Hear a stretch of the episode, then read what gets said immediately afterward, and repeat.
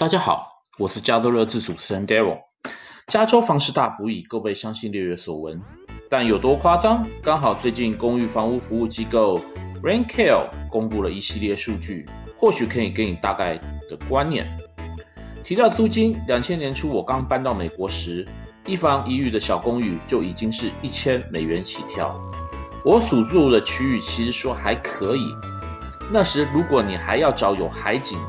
物业管理的那种高级公寓，一个月大概也是两千块钱起跳。OK，我们现在来聊这个公寓租金的排行榜吧。呃，在这里面，加州状元是名校 UCLA 的 Westwood。你要在那里租公寓的话，平均月租是四千九百四十四美金。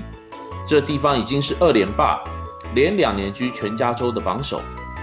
假设与全美相比的话，也高居第四名。那全美国最贵的地方在哪里呢？是纽约的曼哈顿。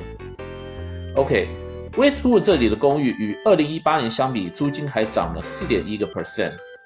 再来是 Westwood 好莱坞的公寓，租金一个月也要四千八百九十六美金，在加州排名第二。其他贵到可以让你翻白眼的地方，还有 Culver City 的月租是四千一百一十八美金。